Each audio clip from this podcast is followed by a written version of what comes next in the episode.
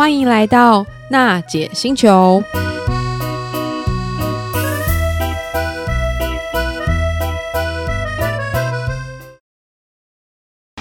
纯正欧洲制造，Skoda Comic，新年式搭载全速域 ACC 与车道智中，搭配全彩数位仪表，全部拥有就是这么简单。生活修旅新境界，Škoda Kamiq，Škoda 聪明的就懂。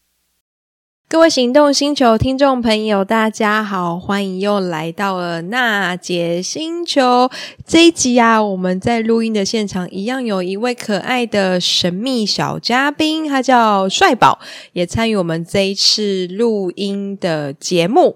好啦，我们延续上一集，邀请台湾父亲权益协会的理事长蕨类爸爸，跟我们聊争取监护权过程当中有多么的。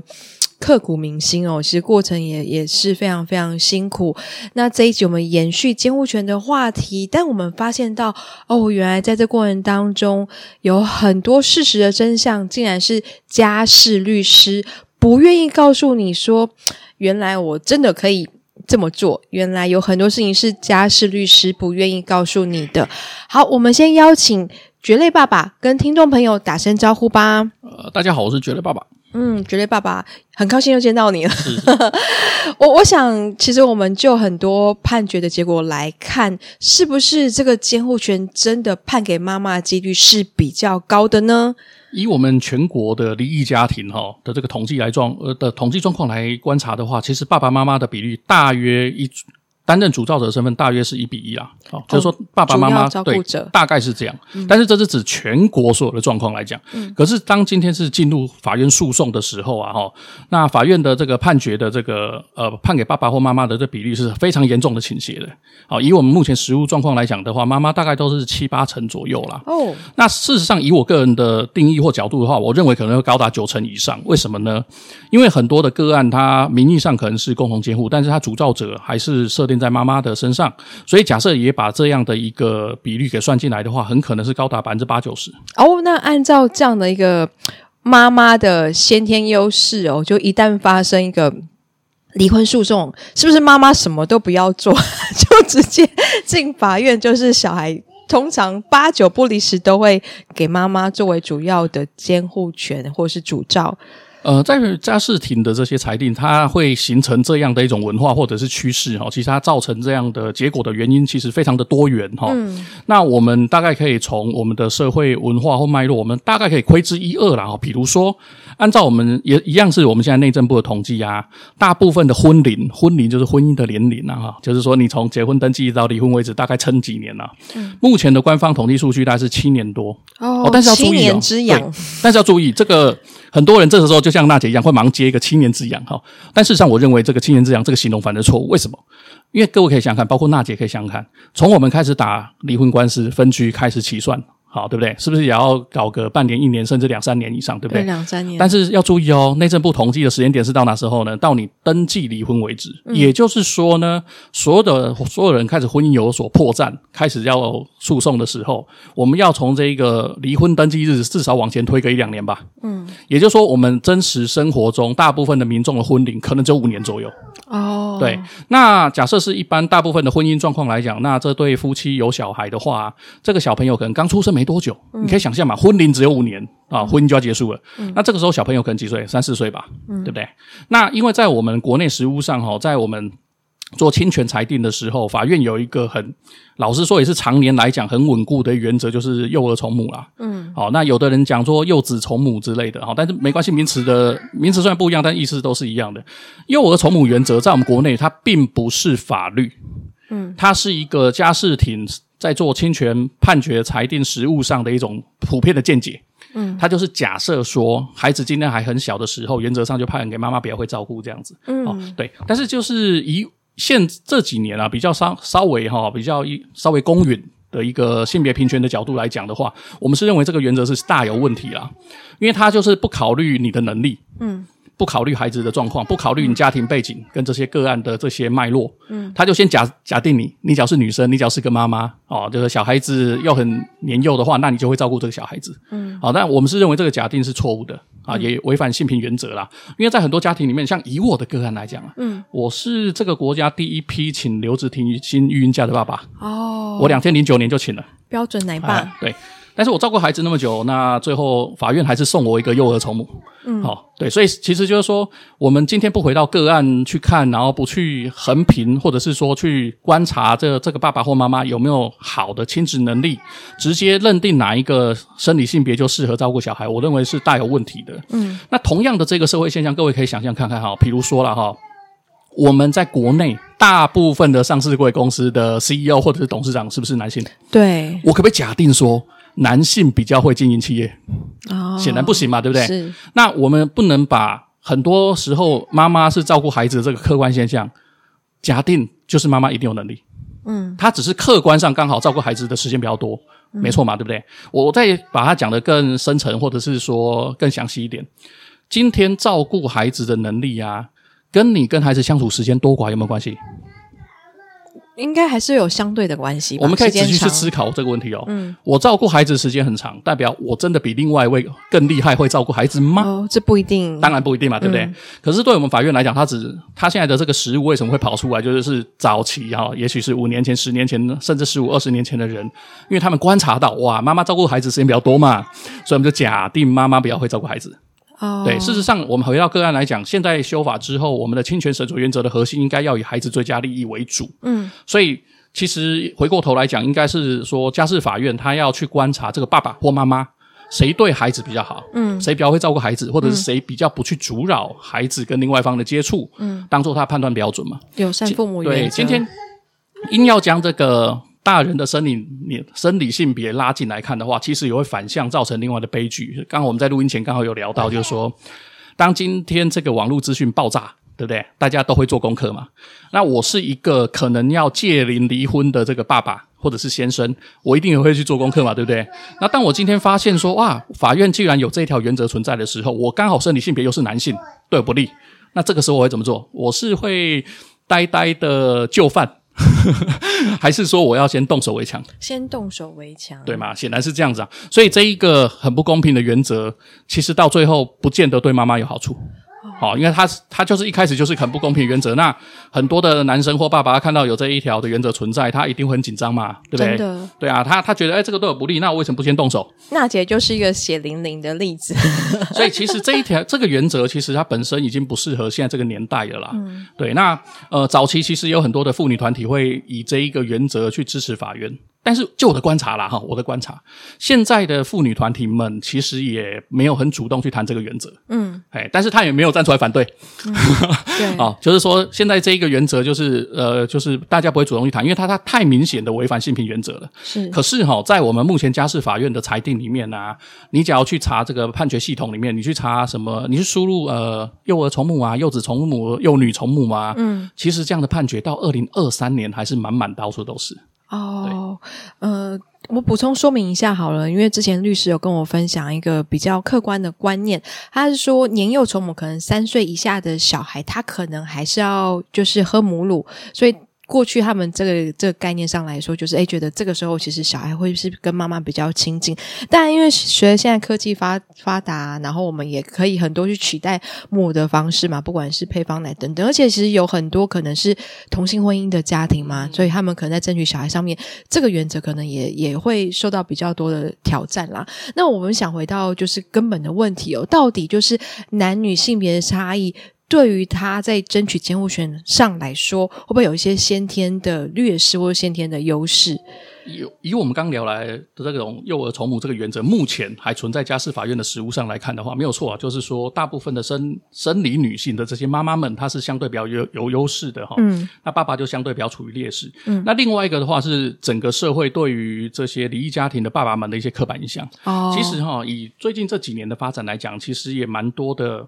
这种所谓的离异家庭之后，但是他是担任主造者的爸爸，有出书啊，甚至有这个，我记得还有个漫画家嘛，哈，然后还有很多名人，对对对，有漫画家，对，没有错，没有错，都有去呃，就描绘他自己担任这样一个爸爸，然后跟孩子相处的状况。其实大家也觉得没有没有什么不妥嘛。嗯，因为其实回归到最后，就是你的跟你的亲子关系跟你的能力的问题，嗯嗯，而不是你的生理性别。嗯，亲子能力。可是就是除了我们刚刚聊的这个幼儿从母原则对大部分的爸爸比较不利之外，另外一个我个人认为就是社会的刻板印象。嗯，那这个社会刻板印象有没有在变呢？有。好，只是他的这个改变的幅度非常的缓慢，嗯，非常缓慢，嗯，所以其实对大部分的爸爸来讲，他要上家事庭去争取亲权啊，其实都会落入这一个漩涡里面，嗯，就是说你妈妈几乎不用说服法院说自己会照顾孩子，嗯，可是爸爸就要用尽力气去说服法院说啊，其实我照顾孩子也是没问题的，嗯，那以我个案来讲的话，我自己是请那个留职停薪育婴假嘛，现在请留职停薪停薪育婴假的爸爸，大概占每年。请这个假的人大概是十几趴，十几趴到二十趴左右。嗯，其实比例算算蛮高的了。高的对，对。那我当年我在请的话，大概这样的爸爸很少，大概不到百分之五。嗯，对对。所以我们当算是当年的开路先锋了哈。那时至今日为止哈。带孩子的爸爸，其实我们有时候会在公共场所会看到啊。对，就算不管他有没有离婚哈，就是说这个爸爸有时候是带负责带孩子嘛，那跟孩子相处也没有问题嘛，对不对？可是当今天假设很不幸的 哦，离婚之后要上法庭的话啊，你的这个社会刻板印象就是会束缚住你。嗯啊，这是老实说，我我认为很很不公平啊。那这个部分就是就有待整个社会文文化慢慢的转变。嗯啊，待会我们也许会聊到，其实爸爸自己本身也要做一些努力啦。对，呃，但我我觉得回到那个性别刻板的印象哦，也也可以说是因为现在女生的一个经济。能力和工作条件也越来越好，所以愿意留在家里照顾小孩的爸爸，其实也相对来说比例可能比过去增加很多。如果是这样啊，我们可能会不会遇到蛮多情况，是这个妈妈她其实已经有布局好她未来可能要走的一个方向或策略，她就顺势用这个她身为一个妈妈，身为一个女性的弱势的一个。角色，或是我们也可以说他是相对优势的角色，可能去创造一些被家暴的事件。看连续剧上面常有播这种被家暴的情节啊，或是如果今天小孩可能是女生，还可以创造一个就是小孩可能被爸爸不小心性侵的一个一个现象，一个环节。那用这种方式顺势去取得争取监护权的优势，也想听一看，觉得爸爸，我我相信这个现象其实是。也在新闻上面啊，还有我们电视上面看到蛮多的。怎么样看待这个现象？还有跟我们的国内的家暴法有什么直接的关系？因为我们刚好在前几集聊这个家暴跟保护令的时候，当时有二要二二要提到嘛，哈，就是说我们的家暴防治法第四十三条啊，它其实有一个主轴，就是说当今天某一个当事人他产生一个家暴行为的时候，我们在家事案件上，我们要推定于他不是一个合格的一个侵权担任的这个主造者的一个角色的人呐，哈。那当年哈，当年做这个修法或立法的时候，其实立意良善，嗯，就是。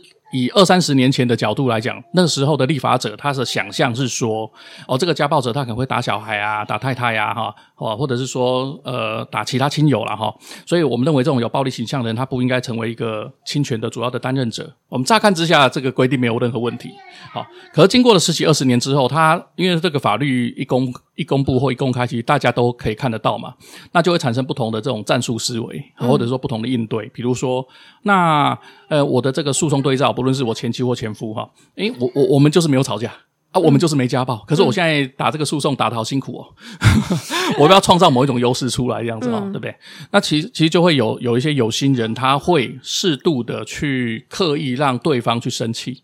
甚至狠一点的啊，让对方来打自己。嗯，好，那让对方掉入这一个家暴的这个陷阱里面去。嗯，好，然后申请了保护令啊，然后在这个侵权案件上，我去主张说，哦，对方是这个家暴惯犯啊，所以我们不能把侵权给他这样子。嗯，哦，实物上确实有产生这样的现象。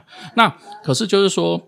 其实我觉得，就是因为时间不断的过哈，其实因为这一个作战方式，现在太多人都知道了，嗯，所以慢慢的很多爸爸们开始会做功课，也开始会提早去预防，嗯，那像我们自己协，不论是协会内，或者是说我在协会外所认识的当事人哈，经常都会分享类似的状况。那以我们这些有打过类似诉讼的当事人来讲，我们立刻那种就是等于是头上个雷达，马上就会警觉。我我举个例子好了哈，就是我前阵子接触一个当事人，他是爸爸，然后他就是。呃，妈妈这个声称啊，哈，就是暑假期间要带孩子回娘家，这样啊，孩子就带走了。嗯，OK。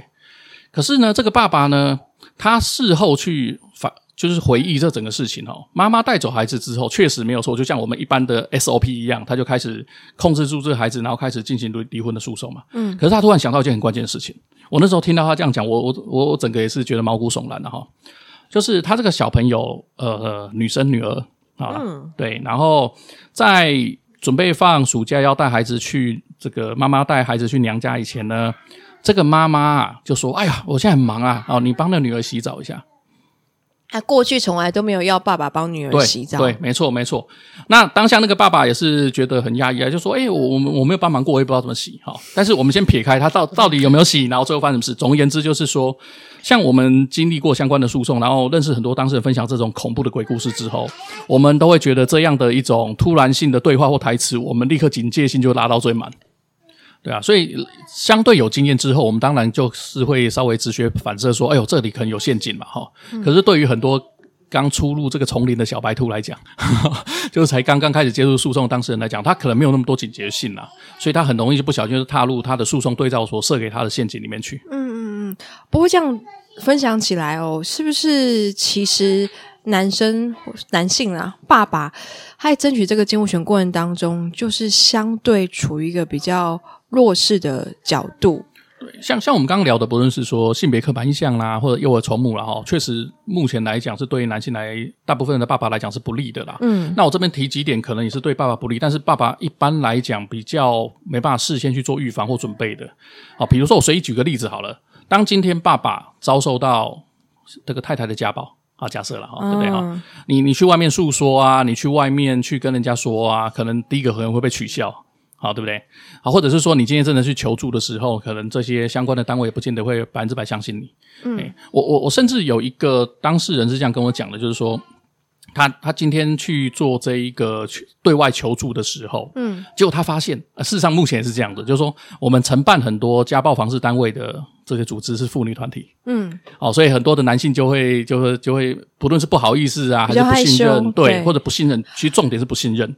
对，他就会觉得他不想去接触这些妇女团体，好，可是随着这个时间的演进，慢慢的啦，其实很多的男性觉得他这样的一个苦衷或者被家暴的事情必须要讲出来，嗯，哎，所以目前去做家暴通报啊，或者是申请保护令，这些男生其实是越来越多，嗯，那我在这边分享一个小故事，就是我十几年前这个孩子刚被带走的时候啊，我那时候也什么资资料都不知道嘛，嗯，然后十几年前的网络资讯没有像现在的资料那么的丰沛，嗯、对对对，所以我那时候因为我住在板桥嘛，哈。嗯，所以我就跑去这个新北市的这个家防中心，它的全名叫做家庭暴力暨性侵害防治中心。嗯，其实就是你可以把它想象成一个嗯家暴事件的一个通报机关。嗯，好，OK。我那时候去找这个机构的时候啊，好，诶，我当然会先上网去看一下这个这个单位住址在哪嘛。好，那这个新北市家防中心在板桥。然后我又稍微看一下这个网站上的一些资料，比如说一些宣导资料啊，呃，你可以，呃，你当你今天身为受害者的时候，你可以申请什么补助啊，哈、哦，嗯、对不对哈？哎，结果我都突然发现，它其中某一页网页，嗯，它在解释何谓家暴，嗯，好、哦，其中的一个选项或者是说其中一个重点就是，呃，这个男性是施暴者。好、哦，那我是个男生嘛，嗯、对不对？我今天要上网去这个查资料，要去要去求助，结果我就发现，哇，天哪，这个我已经被贴标签了，对，我已经先被贴标签了。那我还能够信任这个单位吗？然后我去讲的话，他们会相信吗？然后最后对待我是否公平，对不对？我我当下其实就立刻自我心中我就否决这个选项。嗯，至今为止哈，到今天为止，新北市的这个家防中心仍然把这个写在他们网站上，已经过十几年了。嗯，他已经过十几年了，所以其实很多男性在这个求助或者是说诉讼的路上，其实走得很辛苦。对，哦，他除了面对自己，也许是呃看似被阻扰啊，或者是说诉讼上的不愉快之外，他面对整个社会，其实他压力是很大的。嗯，所以其实很多时候所谓的弱势不弱势，不是只有在法庭内，所以是这些爸爸们或者是说男性们，他面对整个社会对他的眼眼光啊，嗯，其实都是很辛苦的。嗯，但我相信这样的一个观点或风气有慢慢改变的现象。我觉得有改变，嘿，整体来讲还是朝向好的方面在走。嗯、但是硬要去讲一个，呃，就是说到底有利或不利来讲的话，我觉得还是对爸爸不利啦。嗯嗯嗯嗯。我们回到就是监护权哦，法院判的七个原则，像是友善父母啊、继续性，还有主要照顾者、幼儿宠母、子女的尊重原则，还有手足同亲，还有父母事性的比较衡量，还有心理上父母这个原则哦。那回到我们现在事实上常看到一些争取监护权的案件来说，是不是会觉得男性和女性在这过程当中，其实先天上或者本质上，它的标准就差异蛮大的？依照我们民法上面的侵权酌定原则所列的那些项目来讲，他他他他的理论值或者是期待值，或者是说他的目标是希望两性平等，嗯、或者是说应该要以孩子的利益为依归啦。对。那可实实物上的话，确实就是说，像我们刚节目前段聊的这个幼儿宠母，嗯，他就是不知道哪哪边突然飞出来一条，好一个原则。可是你仔细去翻我们民法，它没有这一个项目。哦。对对对。好，但是这一个。它不是法律规定的一个审理实务，却主导的我们很多诉讼的一个主轴。嗯，好像那，但是主要照顾者的原则呢，它确实在法律上有很接近的一个文字。我、嗯、就是说，主要这个同住的状况，或者是说跟这个当事人，就是跟父母相处的状况嘛，哈、嗯。可是，在我们前几期节目有聊到啊，就是说我们国内这个善待现象其实很普遍，是对。那很多的这一个高冲突的个案，甚至是一般的离婚个案，其实说伴随着善待的现象嘛，嗯。然后呃，其中一方好，或者也许是两方啊，哈，就是说他可能要把孩子先带走，嗯，好，跟自己这置于自己麾下了哈，就是说控制这个孩子。嗯、那我就等于是间接取得这个主要照顾者的门。门票了嘛？对对，用这个等于是某种程度上，以我的角度，根本就是用这个在绑架法院。哎，那目前的法院也乐于被绑架。应该，我 我就回到比较现实的角度啊，你说法院要怎么，法官要怎么去判断说这个爸爸或妈妈他其实是比较有亲职能力的？你说透过一次的那种社工的家访报告，或是说，诶，他成为主要照顾者，他照顾小孩时间真的比较长，那也有可能他是一个爸爸，他把小孩就丢给。祖父母去养，其实我我相信很多法官他其实也是知道，可是你没有办法输出一个很客观证据去说明这个事实、这个现象。我我们目前的审理制度，或者刚刚娜姐聊到这个社工的访视制度，其实可以改革的空间蛮大的。嗯、我我随意举个例子，大概我相信娜姐也可以深深同感受了，就是说，对，比如说社工访视只有一次。嗯，也许三十分钟、六十分钟就决定这个孩子的一生，真的，对，是不是？大家都会觉得很吊诡嘛，对不对？哈，那像国外的状况的话，应该是通常不会只有一次啦。好，那当然他会，也许以我们国内制度来讲，就是搭配这个家事调查官或程序监理人，嗯，就说你的次数不可能只有一次，嗯，然后你的观察时间必须要拉长，嗯，以及。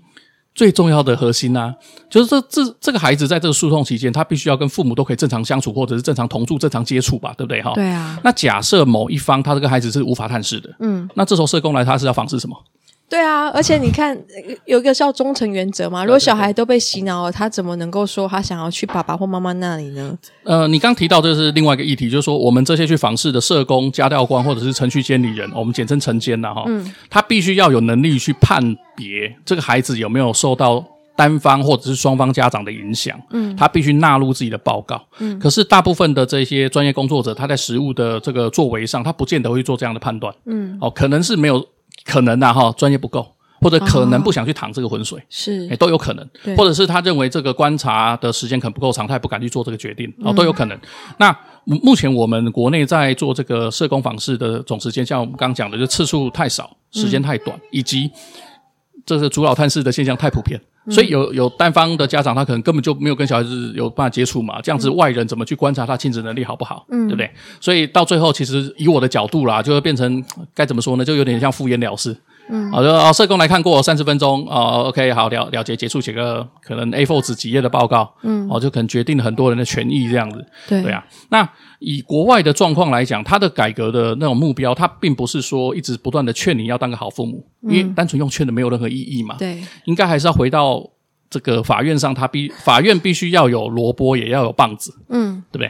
我们现在的法院其实没有棒子，哦，对吗？比如说你今天主导探视，或者是说你去洗脑孩子，影响孩子的这个想法，其实没有任何人受到处罚，真的没有任何的约束力，而且这个其实对小孩的成长，其实影响影响也蛮深的哦。